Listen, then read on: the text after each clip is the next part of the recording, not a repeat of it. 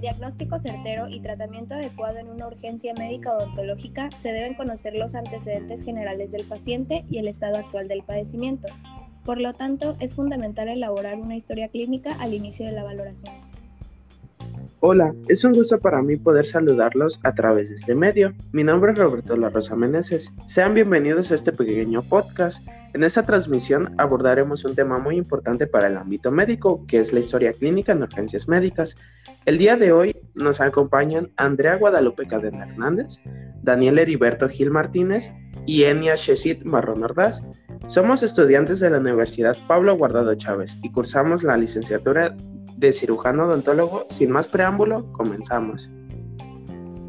Iniciando de lleno con nuestro tema, podemos entender que la historia clínica es un documento médico legal, privado, obligatorio y sometido a reserva, en el cual se registran cronológicamente las condiciones de salud del paciente, los actos médicos y los demás procedimientos ejecutados por el equipo de salud que interviene en su atención.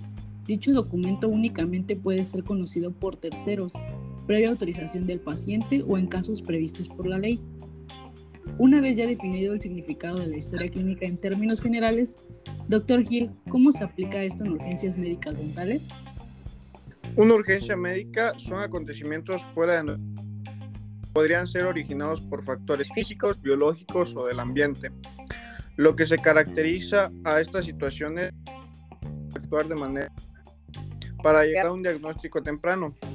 La historia clínica permite agrupar los diversos síntomas y signos de la enfermedad y orienta hacia determinadas áreas en las que se deben adaptar precauciones especiales al efectuar los tratamientos odontológicos. Así es, doctor Gil.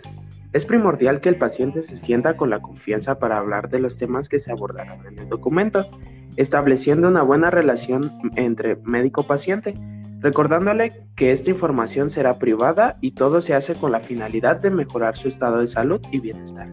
Doctora Marrón, ¿cómo está compuesta la historia clínica en estos casos? Se empieza con la identificación del paciente, motivo de la consulta odontológica, principio, evolución y estado actual de padecimiento.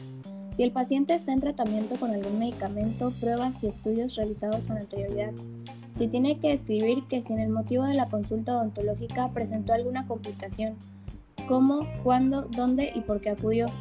En un momento les explicaremos más a profundidad.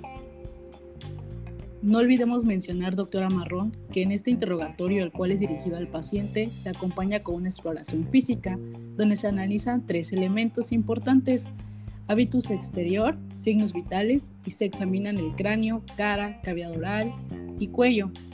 Doctor Gil, ¿nos podría platicar en qué consiste la identificación del paciente? Claro, doctora Karena.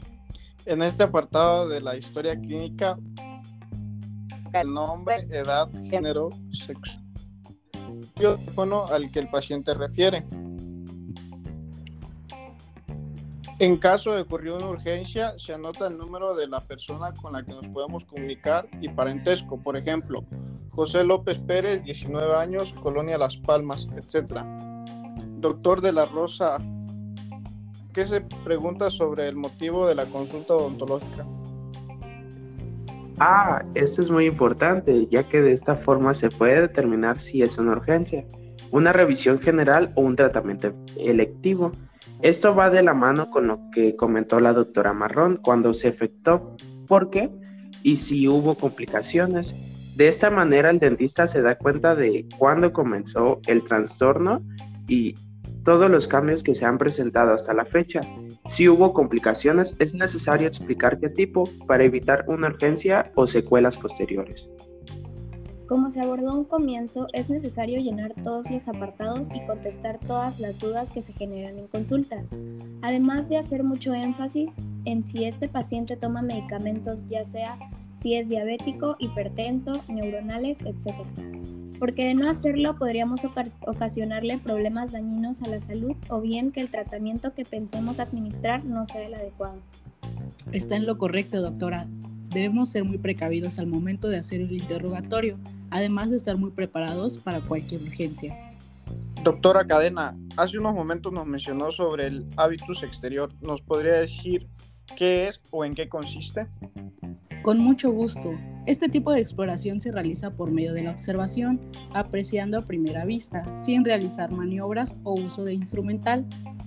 El análisis debe empezar desde que llega al consultorio y los principales datos de exploración que se recopilan son el género sexual, la edad aparente, por ejemplo, si es joven o, paciente de edad avanzada, las facies, o sea, si viene con cara de angustia.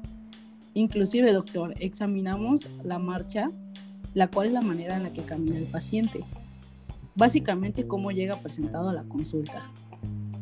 Interesante. Como aporte, para la exploración de los otros dos elementos que se habían comentado con anterioridad, que son los signos vitales y las zonas del cuerpo. Normalmente hacemos unas maniobras o uso de materiales, por ejemplo, al analizar, al analizar la cavidad oral que se utiliza en un espejo y se describen si hay alteraciones en los labios, mucosa, lengua, piso, se ve la presencia de todas las piezas dentarias y se elabora un odontograma. ¿Qué es un odontograma, doctor? Es una representación gráfica de la boca donde aparecen todas las piezas dentales de un paciente y permite registrar información detallada sobre el estado de la boca del paciente. Doctor Gil, ¿qué anotamos o evaluamos en el cuello? Existe crecimiento del hueso tiroideo, el cual se encuentra en la zona anterior.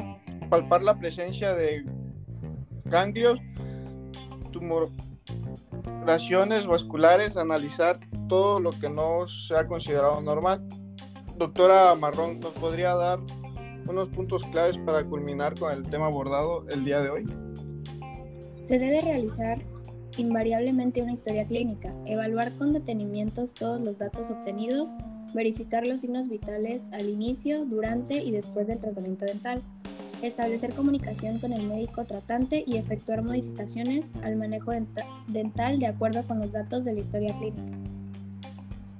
Agradecemos la atención prestada por todos los oyentes de esta transmisión. Esperamos que la información recabada y compartida haya sido de su agrado y sobre todo de mayor utilidad al personal de salud o el público interesado en conocer y alimentarse un poco más de nuevos conocimientos.